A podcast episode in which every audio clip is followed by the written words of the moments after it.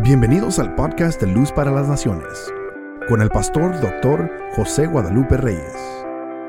Esperamos que disfrutes este mensaje. Se celebra el Día del Amor y la Amistad. El amor y la amistad. Y es bueno a veces eh, sabe que yo como pastor eh, he aprendido algo y trato de enseñárselo a ustedes. Algunos hacen caso, otros no, ¿verdad? Pero a no ser radicales, a no ser extremistas. A mí me gusta ser, eh, es, mejor estar en el centro. Aun cuando manejas, el mejor carril es el del centro. ¿Mm? El de lado es para los que manejan tipo tortuguita. ¿Mm? El de la orilla derecha. El de la izquierda es para los correcaminos. Pero ni tan tortuga ni tan, ni tan correcaminos. ¿verdad? Eh, y, a veces somos extremistas.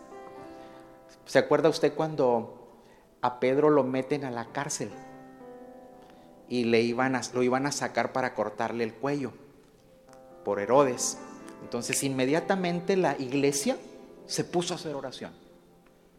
¿Para qué era la oración? Para que Pedro saliera de la cárcel. Hermanos, y como la oración tiene poder, es poderosa. Usted conoce la historia, llegó un ángel, las puertas se abrieron y Pedro va y le toca la puerta donde estaban orando por él.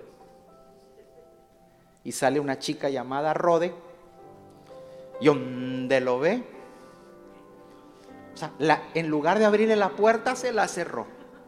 Fíjate, a veces Dios te abre las puertas y la gente te la cierra. ¿Mm? Y la, chica le cierra la puerta y va y corre a los que están orando y le dice, ahí está Pedro. ¿Y sabe qué respondieron los hermanos fieles en la oración? Está loco. Sea, no estaban orando para eso. Está loca. Pero hubo otro grupo que dice, no, es Pedro. Ella que dice, es Pedro. No, no, no, no, dice, es un ángel. O sea, si tú te fijas, puede ser muy, muy incrédulo o muy místico. Y como dicen en mi pueblo, no jala ni la una ni la otra.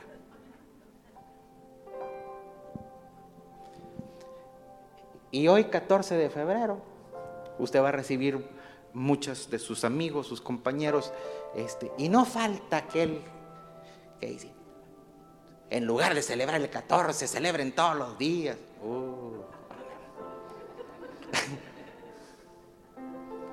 Esos son extremos. Porque usted vive la vida 365 días, pero usted no puede celebrar su cumpleaños 365 veces. Cuando usted, usted reconoce algo, lo celebra. Ya sabemos que hay que ser amigos los 365 días del año. ¿Verdad que sí? Se vive la amistad 365 días, pero se reconoce un día y se celebra. Así que no sea tan, tan radical. ¿Mm? Aguante, el que escribe así, aguántelo y dile, estoy orando por ti. bueno. Yo creo que se me quedó el mensaje en la casa. Bien, hoy, ayer, el domingo, perdón, ¿cuántos se gozaron? Los que estuvieron aquí, hablé sobre una mente obediente. Y como me, quedaron cosas en el tintero, voy a seguirla con la parte 2. Pero enfocada a este día, que se celebra amor y amistad. Una mente obediente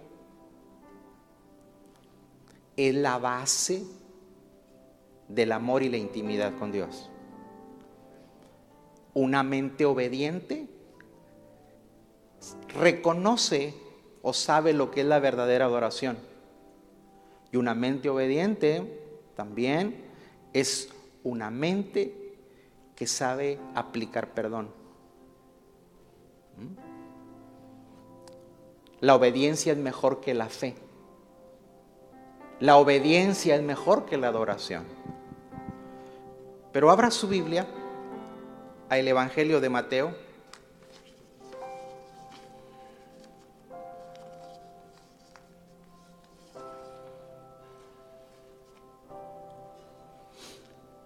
Mateo capítulo 22.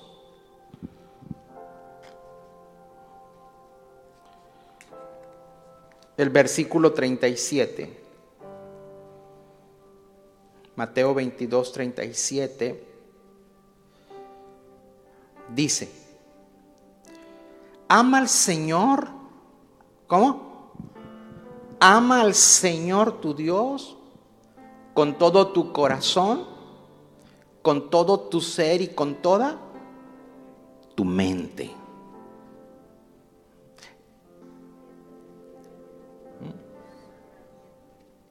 Respondiendo Jesús, este es el primero y el más importante de los mandamientos.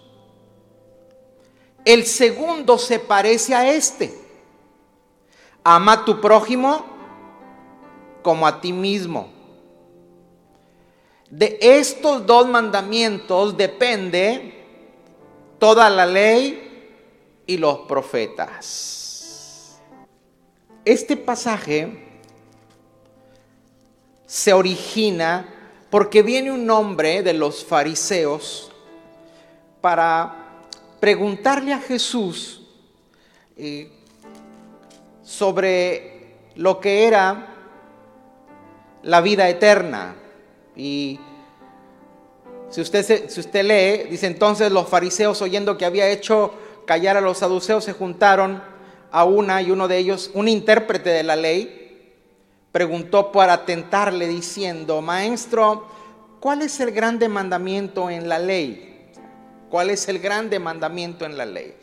Jesús responde, amarás al Señor con todo tu corazón, diga conmigo, corazón, alma y mente. Otra vez, corazón, alma y mente. Cuando Jesús responde de esa manera, Jesús está echando mano de una práctica de los hebreos que era el Shema. ¿Mm? se escribe S-H-M-A, el Shema. El Shema era una es todavía una práctica religiosa de los judíos donde tenían que memorizarse la ley.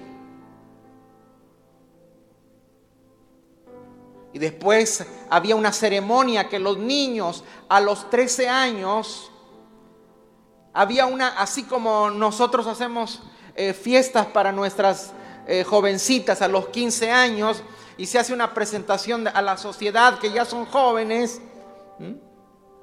Hicimos la quinceañera o los Sweet 16 o los Dulce 16, pero eh, ellos hacían una ceremonia para presentarlos a la sociedad y el muchachito o la muchachita se tenía que parar frente al público invitado y recitar de memoria la ley. ¿Te imaginas si tú le dices a los muchachitos de nosotros, no te voy a hacer quinceañera si no te sabes eso? Se me hace que patina con Juan 3:16. ¿Mm? Pero bueno,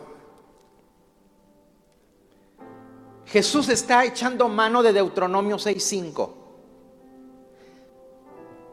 Y a los niños se les enseñaba desde temprana edad amar a Dios con todo el corazón, con toda el alma, diga conmigo emociones pero con toda la mente. O sea, porque una cosa es amar a Dios con las emociones, otra cosa es amar a Dios con la mente. Jesús sigue diciendo que ese es el primero y grande mandamiento y que el segundo mandamiento se parece. Porque cuando tú amas a Dios, puedes amar a tu prójimo. Jesús está echando mano. Jesús era un conocedor de la ley. Está echando mano de Levítico 19, 18. No lo vamos a leer. O sea, Jesús le responde, dice, miren, ustedes quieren saber cuál es el mayor mandamiento. Ama a Dios en todo su ser, con tu espíritu, con tu alma, con tu cuerpo, con tu mente. Y cuando cumples eso, automáticamente puedes amar a, tu prójimo como a ti mismo. Porque la religión, se le, recuerde que se le acerca a un fariseo. Los fariseos eran religiosos. Y Jesús lo primero que enseña, que la religión empieza con amor. A veces los círculos o los ámbitos donde hay más antipatía, donde hay eh, más hostilidad, es en los, en los círculos religiosos. Y Jesús dice, enseña la religión empieza con amor. Si tú amas a Dios, puedes amar a tu semejante. Amén. Cuando suprimimos el amor de Dios, es imposible amar al prójimo. Eso lo vamos a ver un poco más adelante. El amor, ya conmigo, domina mis emociones, A ver, convénzame esta mañana. Diga conmigo, el amor domina mis emociones. Estamos hablando del amor total. Jesús dice, amarás a tu Dios con todo tu corazón, con tu alma y con tu mente. Lo que nos está diciendo, el amor tiene que dominar tus emociones. Dos, el amor dirige nuestros pensamientos con toda tu mente. Y el amor es la dinámica de nuestras acciones. ¿Lo quiere, ¿Lo quiere repetir? A ver, practique como si fuera un buen judío. Diga conmigo, el amor domine mis emociones, dirija mis pensamientos y dinamice mis acciones. Emociones, pensamientos y acciones tienen que ser llevadas, o es la dinámica del amor, la mecánica del amor. Cuando suprimimos el amor a Dios, estamos suprimiendo el amor a nuestro prójimo, es imposible. Ahora, hay algo que, que quiero que veamos. Por favor, si me ayudan con San Juan 14, 21. ¿Quién es el que me ama? ¿Quién es el que me ama? El que hace suyos mis mandamientos y qué? Y los obedece. Y al que me ama, mi Padre lo amará y yo también lo amaré y me manifestaré a él. Vea eso. Le contestó Jesús, el que me ama, obedecerá mi palabra. Adelante. Y mi Padre lo amará y haremos nuestra vivienda en él. El que no me ama, no obedece mis palabras. A ver, ¿cuánto nos cuesta obedecer a Dios? Mm. ¿Sabe por qué? Porque nos falta amor. Mas si el Padre, mas si no el Padre que me envió, ponme eh, primera de Juan 5.3.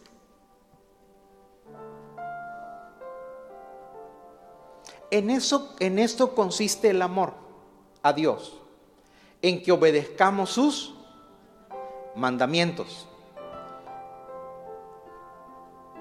Segunda de Juan 6.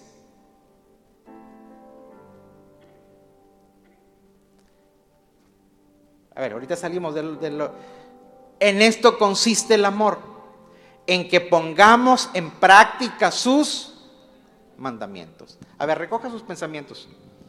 Yo sé que el tema es un poquito eh, chicloso, no, no se puede uno deslizar fácilmente porque como, como, como demanda nuestro compromiso y a la gente no le gusta compromiso, le gusta facilidad. ¿Mm? Si yo les estuviera diciendo que ustedes son victoriosos y que, usted tiene pisando al diablo la cabeza y la, cabeza de Goliat en la mano, usted estuviera... ¿Mm? Pero ahora como le tengo que decir que hay que cumplir la palabra, medio le da sueño. Dile que está al lado tuyo, nuestro amor por Cristo se mide por obediencia.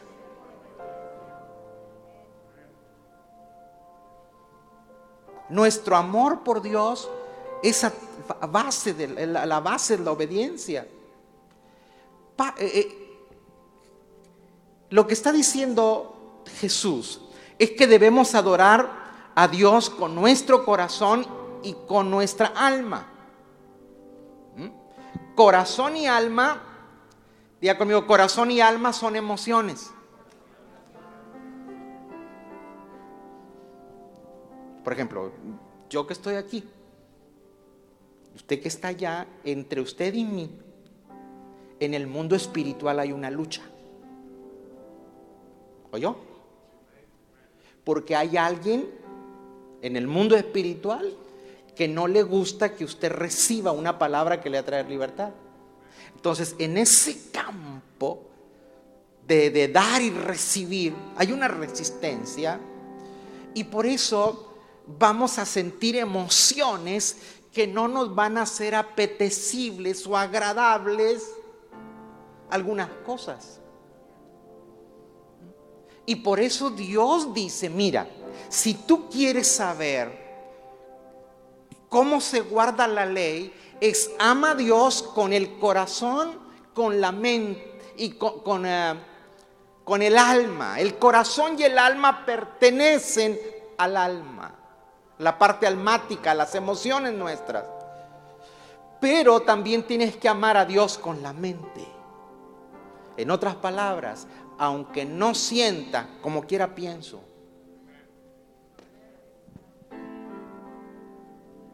Pastores, porque no siento. No, no es asunto de que sientas, es asunto de que tú sabes y aunque no sientas, usted y yo tenemos que adorar a Dios, honrar a Dios y Dios dice, eso es obediencia. Déselo fuerte. No me vaya a malinterpretar, ocupamos el lado emocional. El lado emocional es, es imprescindible, o sea, lo necesitamos. Es maravilloso cuando nos sentimos bien, pero la vida no se basa en sentir solamente. La vida se trata en conocer.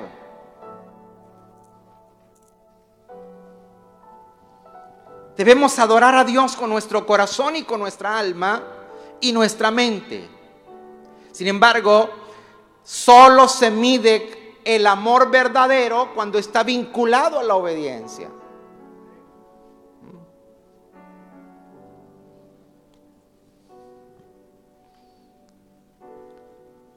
La obediencia es el medio para experimentar amor y amistad. Íntimo con nuestro Dios. Por favor, si me ayudas con Juan 15, 10. San Juan 15:10. Mire lo que dice. Si obedecen mis mandamientos, permanecerán en mí amor. El amor que permanece no es una aventura. Es donde es, es un amor íntimo. Permanecerán en mi amor.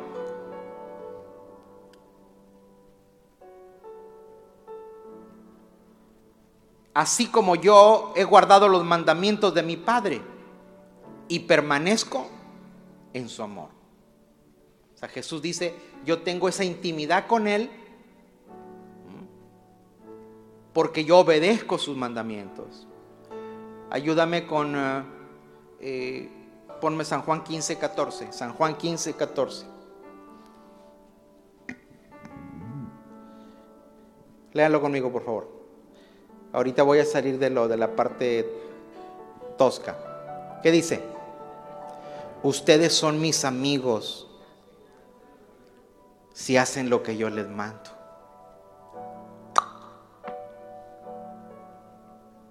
O sea, es muy diferente la amistad humana a la amistad divina.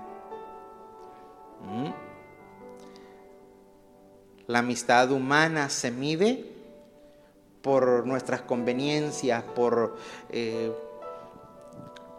pero Dios dice, no, no, no, aquí no es asunto de que te convengas, aquí asunto de obediencia. Ustedes van a ser mis amigos si hacen lo que yo les mando. ¿A cuánto les gustaría tener la amistad de Dios? Bueno, vamos a, procurar hacer lo que Él nos manda. Eh, por favor, eh, tenemos que darnos cuenta que la amistad, la amistad, es algo que usted, usted escoge sus amigos. Hay personas que son mis amigos, e, ellos son mis amigos, pero yo no soy amigo de ellos. O ellos dicen, él es mi amigo, pero yo no soy amigo de. Porque las amistades usted las escoge. No sé si me expliqué. Una cosa es yo ser amigo de alguien y otra cosa es que yo sea amigo de esa persona. ¿Mm? Y Jesús dice, conmigo está bien fácil. Ustedes guardan mi palabra, cumplen mis mandamientos, ustedes son mis cuates. Ustedes son mis amigos.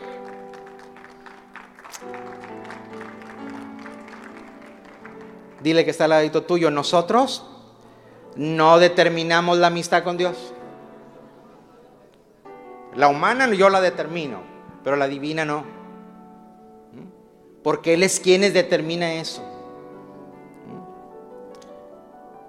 Por favor, San Juan 15, 15.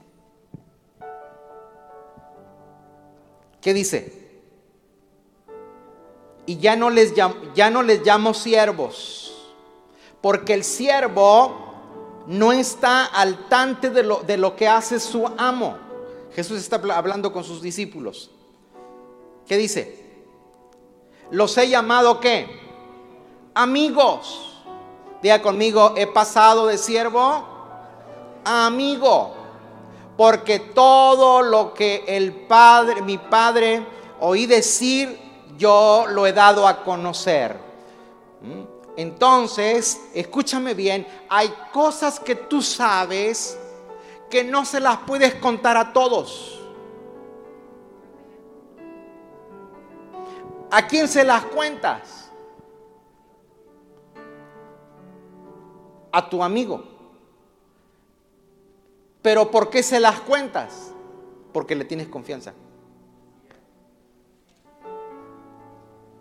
Entonces, cuando usted y yo nos convertimos en amigos de Dios, Dios va a tener confianza en nosotros y nos va a poder revelar sus secretos.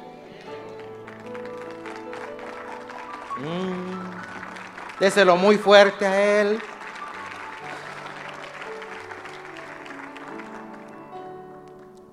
Génesis 18, 17. ¿Qué dice?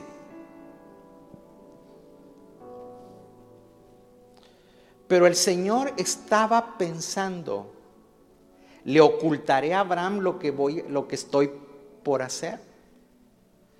Dios ha tomado la determinación de destruir Sodoma y Gomorra.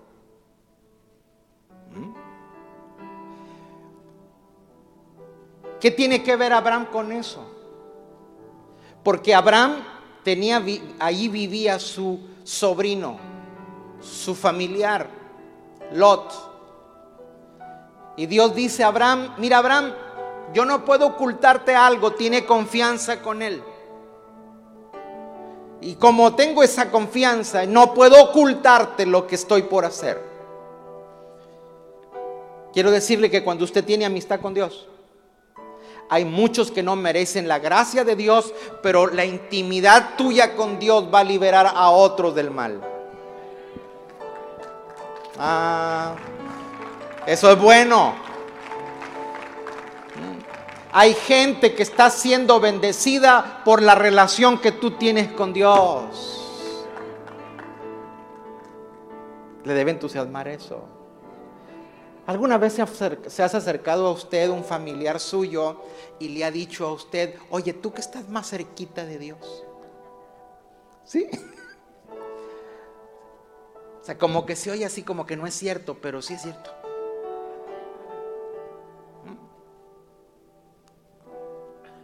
Su cercanía con Dios hace que su gracia se expanda aún a los que no la merecen.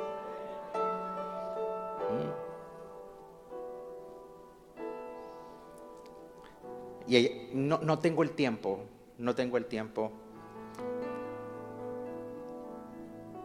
Pero cuando usted lee segundo de Crónicas, no lo busques, no lo busquen.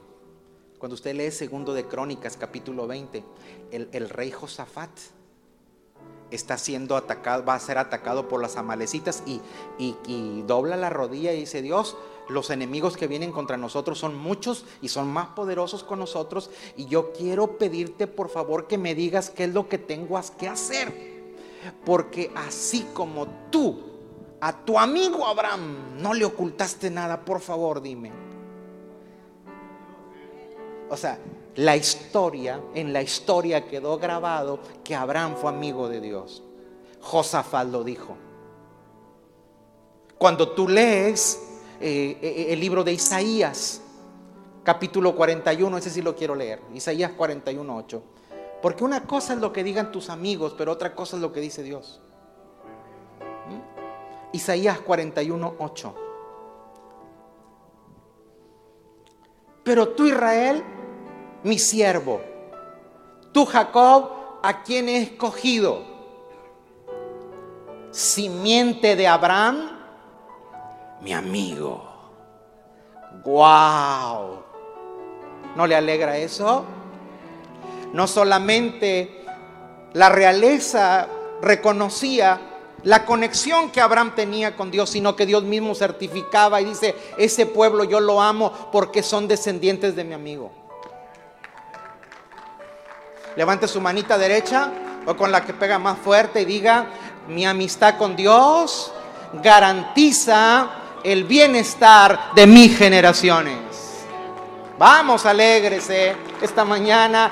Tus nietos, tus bisnietos, tus tataranietos serán cobijados por la gracia y el favor de Dios. Aunque no te hayan conocido a ti, conocerán el favor de Dios por la relación que hubo entre tú y Él.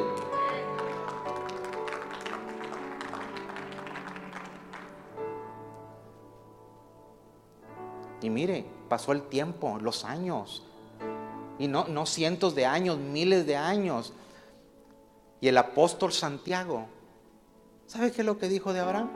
Por favor, búscame Santiago 2.23.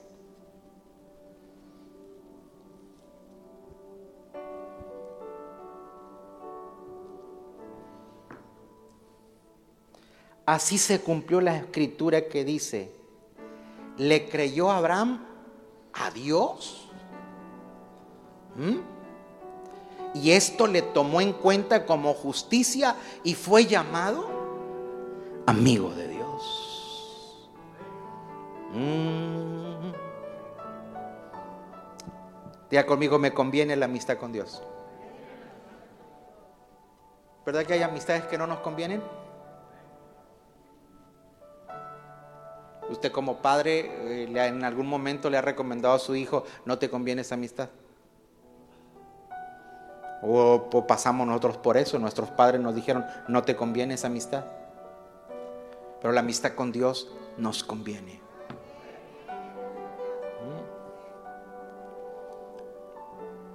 Proverbios 3:32. Proverbios 3:32. Dice así, porque el Señor aborrece al perverso, pero al íntegro le brinda su amistad.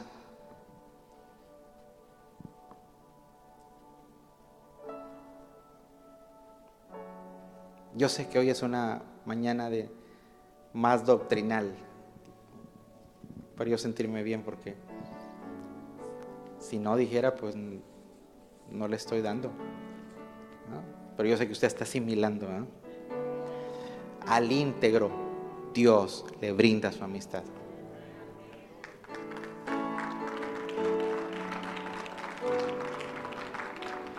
¿Mm? íntegro, viene de integritas, está completo. Tiene las mismas raíces de la palabra sincera, sinceridad, que no tiene grietas, que no se diluyen las cosas. Al íntegro Dios le brinda su amistad.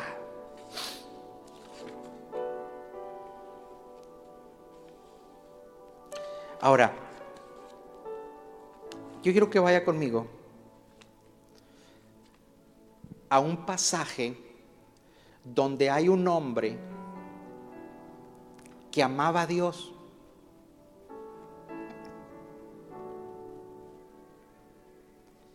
Pero no lo obedecía. Servía a Dios y no le obedecía. Y a veces pensamos que servir a Dios es obedecerle. Vaya por favor conmigo al capítulo 15 de Samuel. Samuel capítulo 15. Versículo 3 en adelante. Dice, así que ve y ataca a los amalecitas ahora mismo destruye por completo todo lo que pertenezca, no les tengas compasión. Mátalos a todos. Hoy Dios, ese es otro tema, pero yo le quiero decir una cosa, que Dios por tenemos un Dios que por amor mata. ¿Cómo, pastor? Mira, la mente de nosotros es tan finita y yo ocuparía mucho tiempo para explicarte, pero como no es una clase teológica, solamente quiero decirte que tenemos un Dios que también por amor entregó a su Hijo. ¿Por qué? Porque Él mismo lo explica en el libro de los Efesios. En tales cosas, en el amor, no hay ley. Tú le quieres meter ley al amor, no le encuentras. Otro tema. Fíjese, mátalos a todos, hombres, mujeres, niños, recién nacidos, toros y ovejas. Eso se oye muy cruel. Es más, si usted y yo fuéramos dioses, borrásemos ese pedacito. Porque no checa con, con la cosmovisión de hoy día. Pero Dios le da una orden al rey Saúl y dice, tienes que ir a terminar a los amalecitas.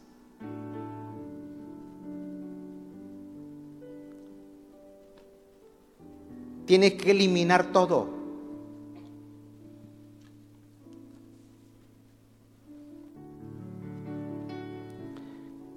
A ver, si a usted Dios lo manda a hacer eso, si a mí Dios me hubiese mandado a hacer eso, o nos mandara a hacer en eso en este tiempo, ¿sabes que yo eh, entiendo cómo desobedecería, desobedecería yo a Dios?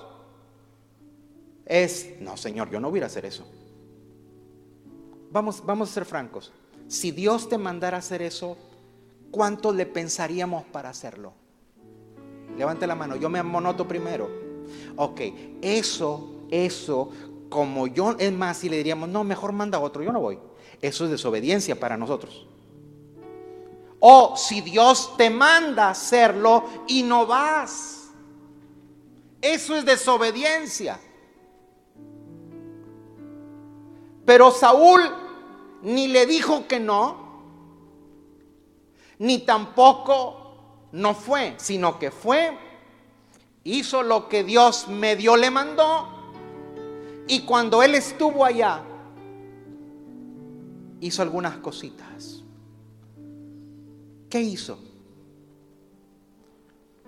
Le perdonó la vida al rey. Y cuando vieron que había animales muy buenos para el sacrificio, se los llevó. Por favor, ve conmigo, vaya conmigo al, al, versículo 11. Mire lo que dice Dios.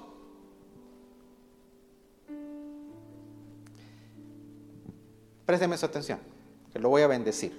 Me arrepiento de haber hecho rey a Saúl pues se ha apartado de mí, no ha llevado a cabo qué? Mis instrucciones. ¿Lo hizo? Sí, pero lo hizo a la Frank Sinatra. A mi manera.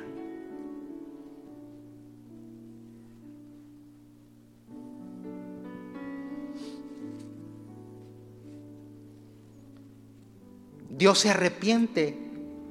Porque para Dios la obediencia parcial es desobediencia. ¿Está conmigo? Por favor. Eso, esa fue la opinión de, de Dios. Pero mire cuando llega Samuel, mire cómo lo recibe Saúl. Por favor, ve conmigo al verso 13.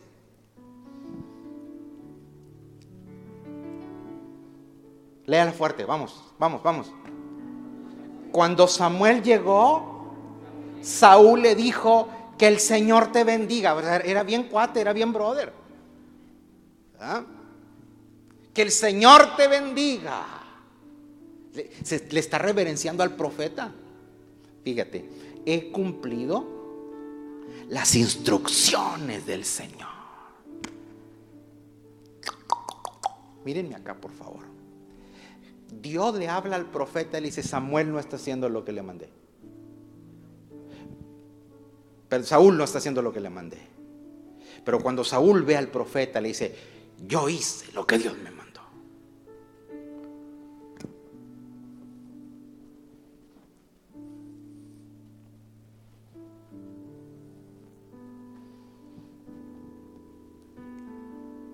Versículo 14.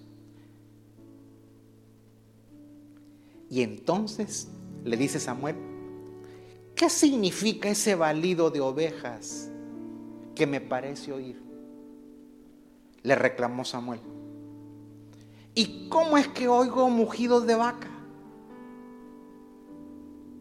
Son, fíjese, son lo que nuestras tropas trajeron del país de Amalek, respondió Saúl dejaron con vida las mejores vacas, ovejas y vacas, para ofrecer al Señor tu Dios. O sea, Samuel, estaban tan buenas que pensamos en la ofrenda.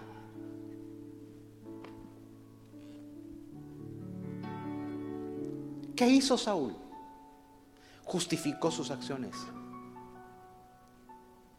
Hay cosas que para nosotros son buenas y cuando pensamos que son buenas, tenemos una autojustificación, pero Dios dice, no recibiste la instrucción.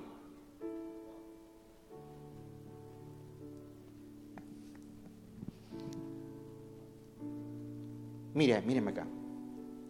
Saúl sabía que en el altar se ofrecía lo mejor.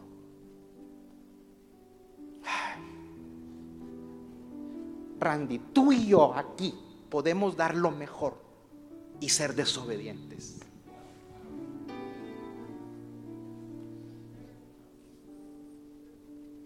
Y hay gente que piensa que con lo que hace está obedeciendo a Dios. Usted y yo no obedecemos a Dios por lo que hacemos, sino por la relación que tenemos con Él.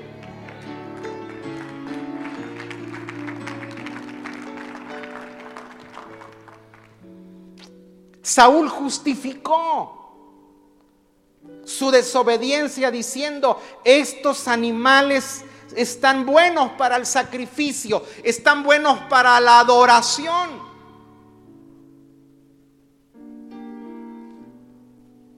Y vea lo que le responde el profeta. Verso 22. Saúl va al meollo del asunto y le dice, Samuel respondió, ¿qué le agrada más al Señor? que se le ofrezcan holocaustos y sacrificios o que se obedezca lo que Él dice. El obedecer vale más que el sacrificio y el prestar atención más que la grasa de los carneros. La rebeldía es tan grave como la adivinación y la arrogancia.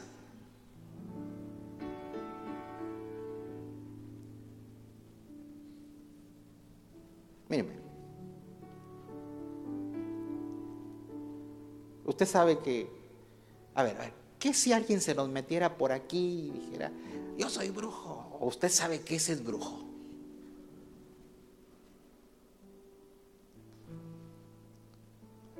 Usted empieza a jurar y a conjurar.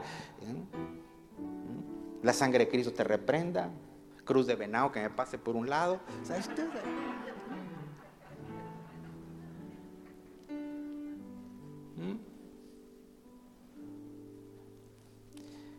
Pero Dios dice, mira, el brujo con sus cosas y tú con tu falta de, atender mis instrucciones son la misma cosa. O sea, es, es lo mismo. La rebeldía es oponerte a las instrucciones de Dios. A veces nosotros pensamos, no, es que esos son hijos del diablo. Sí. Pero Dios dice, yo no tengo amistad contigo porque no me, como no sabe recibir instrucciones.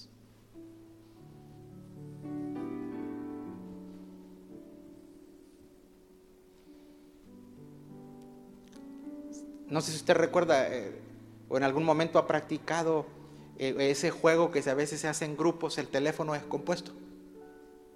¿Sí? que usted dice algo y se va pasando y se va pasando y cuando llega ya al final no tiene nada de conexión con lo que se dijo al principio. ¿Por qué? Yo lo he, practicado en los salones de clase, la gente no sabemos recibir instrucciones. Hay gente de los niños que le tengo que decir, eh, espérame, escúchame. Sí, sí, yo voy, espérate. Escucha lo que te voy a decir.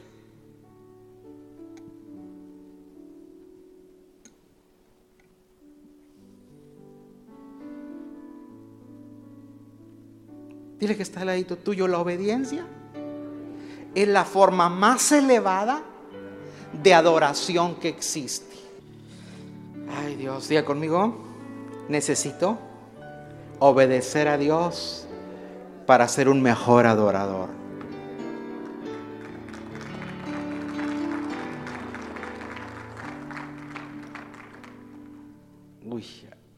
ahí le va esto, que está más fuerte. Vaya por favor. ¿Se acuerda cómo murió Saúl?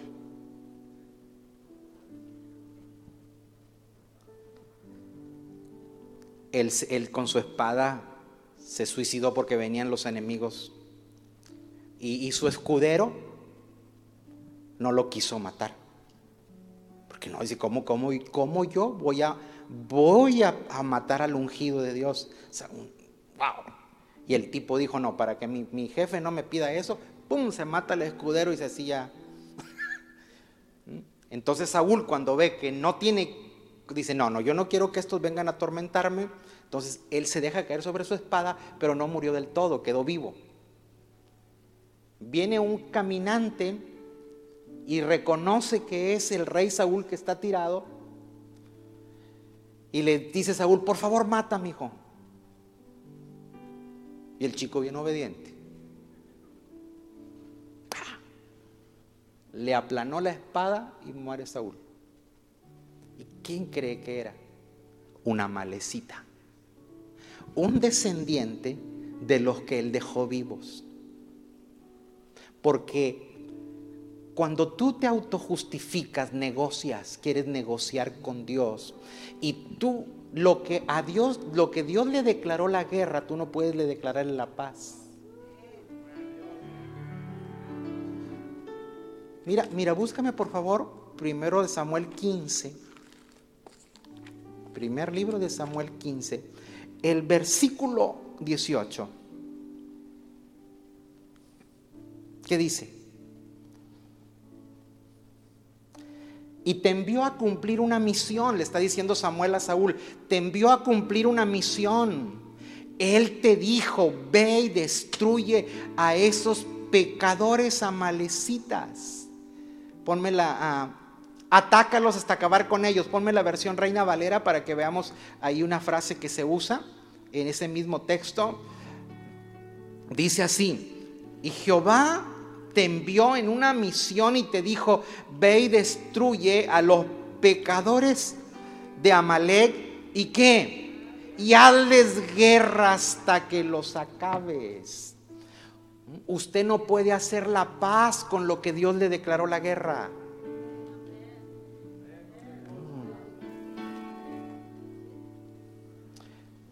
Lo que tú no matas hoy, te puede matar mañana. No, no, no. No, les pasó la bala por arriba. Despiértenme a los dormidos.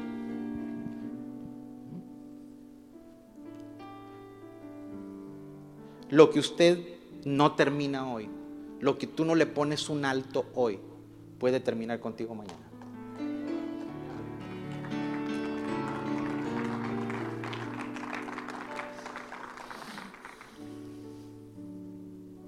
Mire esto.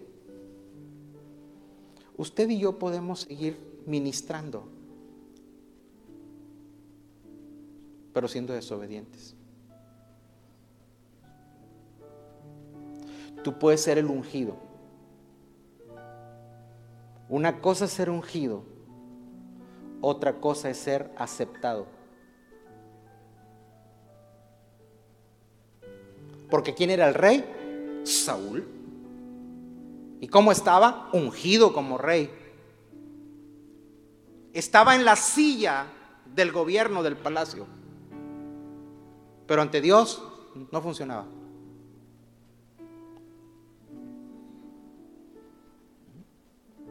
Y un día que, que se muere Samuel, y vienen los amalecitas, los filisteos a pelear con él, entonces él ora a Dios, busca a Dios, Dios no le responde ni por sueño, ni por visión, ni por nada, entonces se va con una bruja. Y va y consulta a la bruja y le dice, por favor dime qué tengo que hacer con los filisteos. Porque lo que tú no consigues por intimidad, lo consigues por manipulación.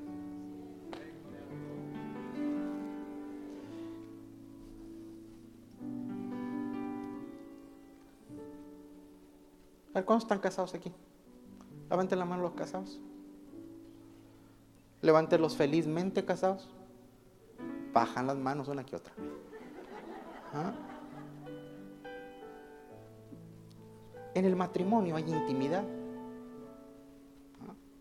A ver, ¿cuántos tienen hijos? Usted tuvo intimidad, no nace donde la tierra.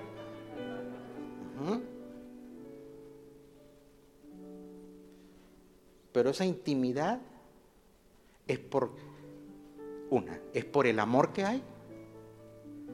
O si no, fue por manipulación. O sea, si tú tienes que regalarle a tu esposa un anillo para que pueda estar con ella, eso no es amor, Señor. No sé si me explico. ¿O a dónde me vas a llevar a cenar?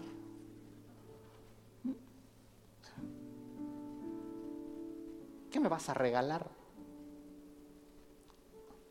¿Tú le regalas? ¿Usted se regala? ¿Usted disfruta de, un, de lo que hay? Por amor. Pero si no hay amor, entonces hay manipulación.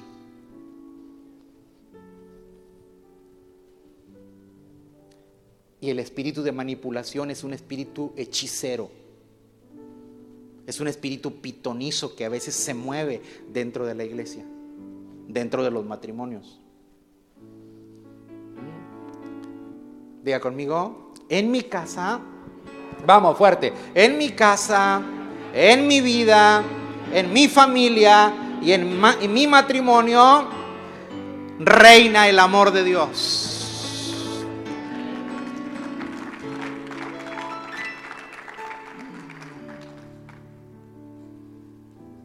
Vaya conmigo a Lucas 17. Lucas capítulo 17.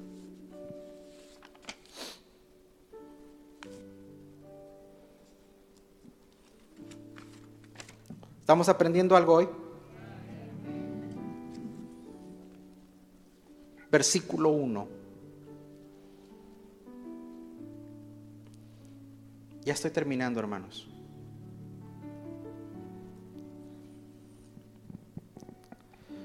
No sé si usted vio algo.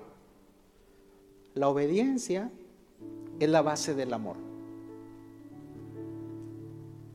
La obediencia es la base de la adoración.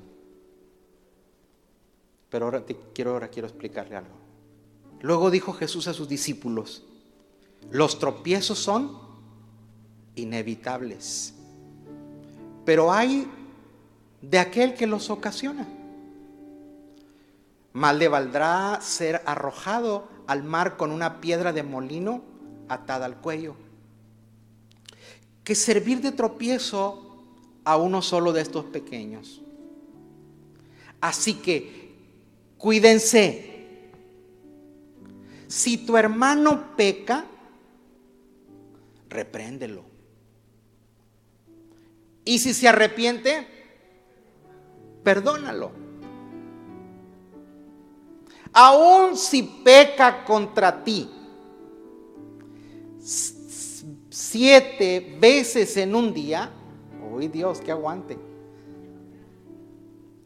Siete veces y siete veces regresa a decirte me arrepiento, perdónalo.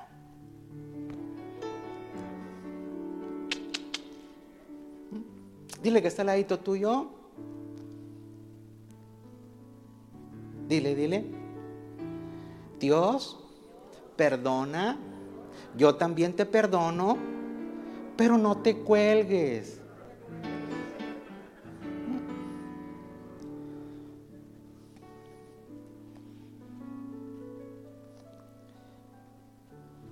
Jesús dice, miren, si alguien te ofende, perdónalo.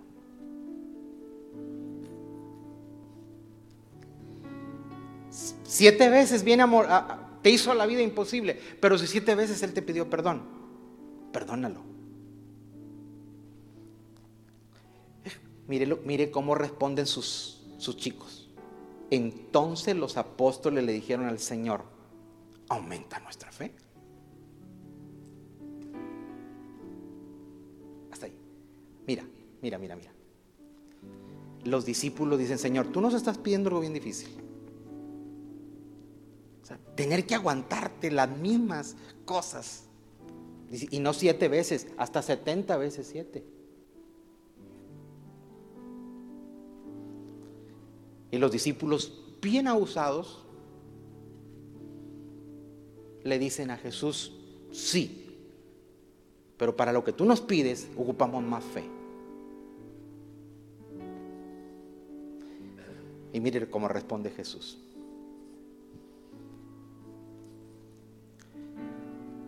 Si ustedes tuvieran fe tan pequeña como un grano de mostaza, le respondió el Señor, podrían decirle a este árbol, desarráigate y plántate en el mar, y él les obedecería.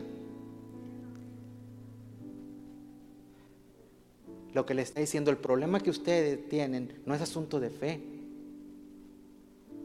Para tú perdonar no ocupas fe. Para tú perdonar ocupas obediencia.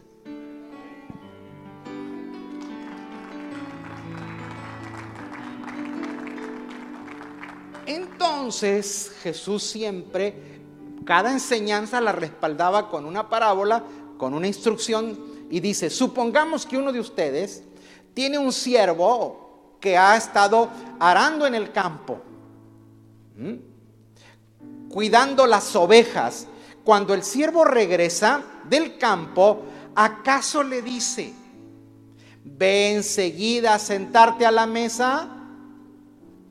No, se le dirá más bien, prepárame la comida, cámbiate de ropa para atenderme mientras yo Seno, después tú podrás cenar. ¿Acaso se le darán las gracias al siervo por haber hecho lo que se le mandó?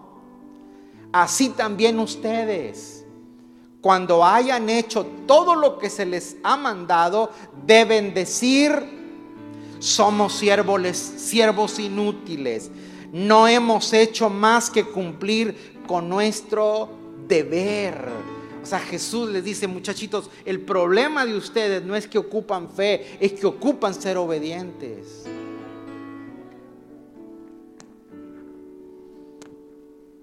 Y Lucas, que es el evangelista, remacha con un acontecimiento del ministerio de Jesús. Verso que sigue. Un día, siguiendo su viaje a Jerusalén, Jesús pasaba por Samaria y Galilea, cuando estaba por entrar a un pueblo, salieron a su encuentro diez hombres enfermos de lepra, como si habían quedado a cierta distancia, gritaron, Jesús, Maestro, ten compasión de nosotros. Al verlos les dijo, mira, mira, mira, ¿Qué hacía Jesús con la gente que ocupaba un milagro? Primero les decía, ¿quieres ser, ¿quieres ser limpio? ¿Quieres? Y les ponía las manos, hacía un acto de fe. Pero aquí el problema para recibir el milagro no es falta de fe, porque los chicos estos leprosos, cuando lo ven, le gritan, porque cuando ellos ven a Jesús, ven su respuesta. Ellos no tienen problema de fe. Y Jesús dice, ok, como aquí el problema no es fe, entonces déjenme ver qué tan genuina es esta fe. Y en lugar de tocarlos y decirles, vengan, le dice, vayan y preséntense al sacerdote. Wow, ¿cómo está eso, pastor? Sí, porque cuando una persona salía leprosa, el único que te podía dar el certificado de limpieza era el sacerdote. Y el sacerdote era hacía la obra de inspección, iba, inspeccionaba tu casa y te inspeccionaba a ti y decía, ahora sí ya puedes entrar en la sociedad, al pueblo. Entonces, cuando Jesús le dice, vayan al sacerdote, es porque y ellos se encaminan a ver al sacerdote, ellos en sí dijeron, ya estamos limpios. Mire, mire lo que dice. Mire, resultó que mientras iban de camino quedaron limpios. ¡Wow!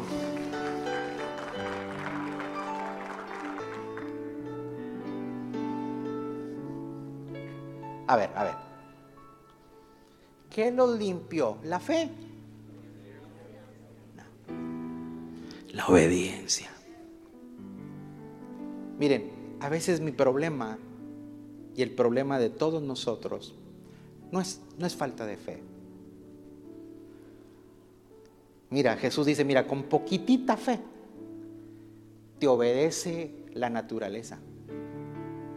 El asunto mío no es, el asunto de nuestro no es falta de fe, es falta de obediencia. El asunto suyo y mío no es falta de adoración, hermanos, porque afuera está fríísimo. Y usted se echó el, el chal, la colcha y, y nos vinimos. O sea, el problema suyo no es falta de adoración. Aquí estamos.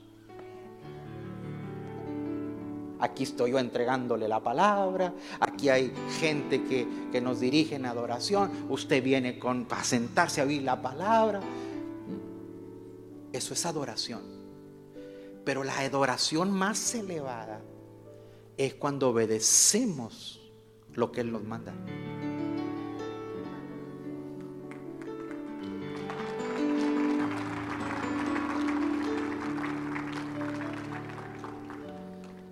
Y hoy, que es día de amor y de amistad, Dios dice, bueno, tu amor y la amistad mía contigo, la base es la obediencia.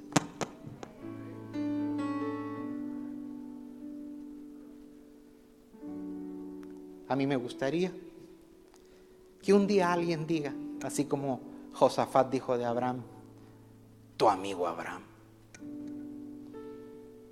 que se pueda decir de ti y de mí que tuvimos amistad con Dios. Porque mi amistad con Él garantiza mis generaciones. Mi amistad con Él hace que Él no, Él me tenga confianza y me revele sus secretos.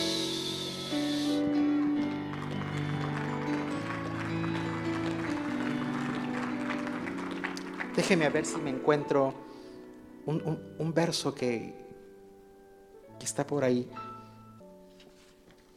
Uno de los salmos. Ahí está. Léalo fuerte conmigo.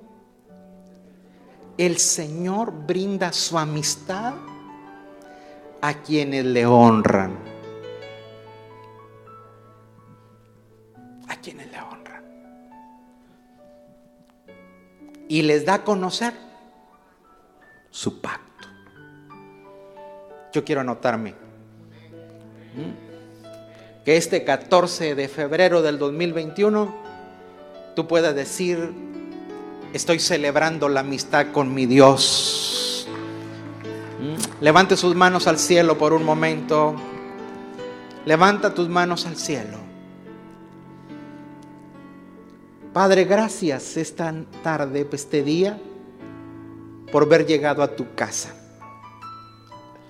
Señor, reconocemos que la amistad tuya es muy favorable a nuestras vidas. Y por eso yo quiero ser un, un ejecutor de tu palabra. Quiero ser un, un ejecutor de tus instrucciones.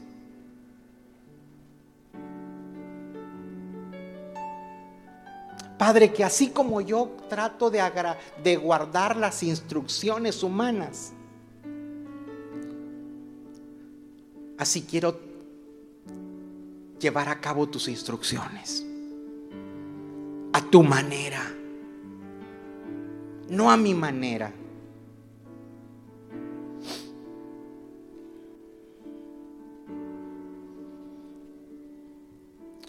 Señor, y cuando te amo a ti, puedo amar a mis semejantes. Puedo perdonar a mis ofensores. Pero amarte a ti garantiza el bien de los míos. Gracias. Gracias, Señor.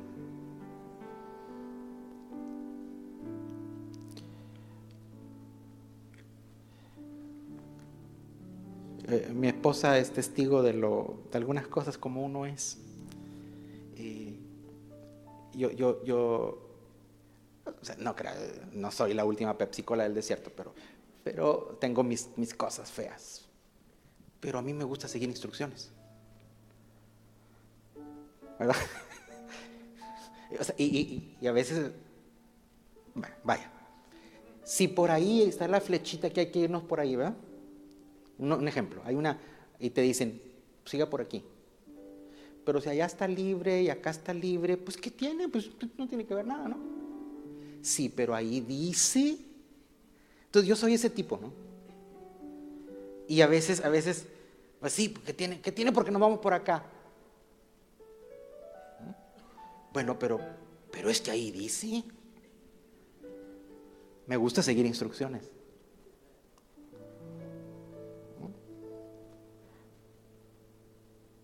Y yo le he dicho a Dios, Señor, así como yo trato de, de guardar las leyes humanas, quiero guardar la tuya.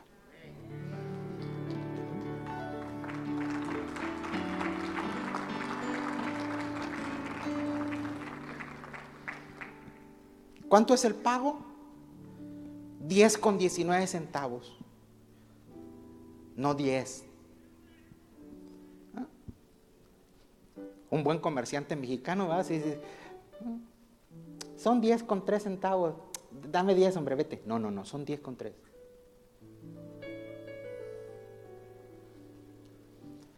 Usted dirá, ¿qué tiene? Ok, eso fue lo que le pasó a Saúl. Eso fue lo que le pasó a Saúl. Saúl agradó, hizo la tarea que le enviaron el 99.9. Pero le faltó el 1. Y por el 1, Dios dice, ahí te guacho. Me he escogido a otro mejor que tú, que se llama David. ¿Y sabe qué dice Dios de David? David, mire, David, el David se las gastaba. Usted sabe, no era, no era la gran cosa. Pero ¿sabe qué, cuál era la, cuál era la, el plus de David? Dios dice de David, es el hombre que va a ser conforme lo que yo le pida, lo que yo quiero. La diferencia entre David y Saúl, porque para mí, para mí, y bíblicamente y con datos, Saúl fue mejor padre que David. David tuvo muchas broncas con sus hijos. Como papá, David no tiene buenos puntos.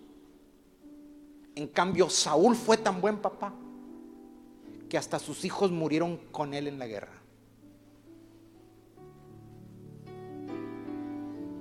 ¿Mm?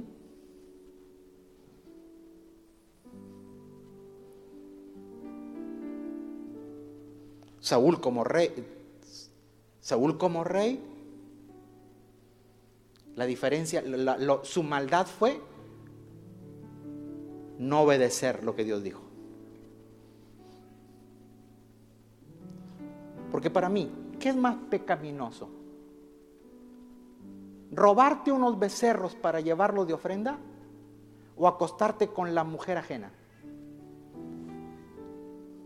Ah, vamos, piense, piense. Y piense como Guadalupe Reyes. Wow, me voy a robar esos becerros, pero los vendo y los llevo de ofrenda a luz para las naciones. O sea, no los quiero para mí. Usted dice, bueno, pues Dios lo bendiga, ¿va? Dios lo bendiga, y hasta oramos por él. Pero si alguien va y se acuesta en la cama ajena, usted dice, "Usted ya no tiene perdón en ese siglo ni en el venidero. Pero cuando usted ve a Dios, ¿cómo es posible que desechó al tipo que se robó los becerros y al tipo que se acostó con la señora ajena y mandó matar al esposo? Dice, el hombre conforme a mi corazón. Yo no entiendo a Dios. Es que a Dios no trates de entenderlo, a Dios hay que obedecerlo.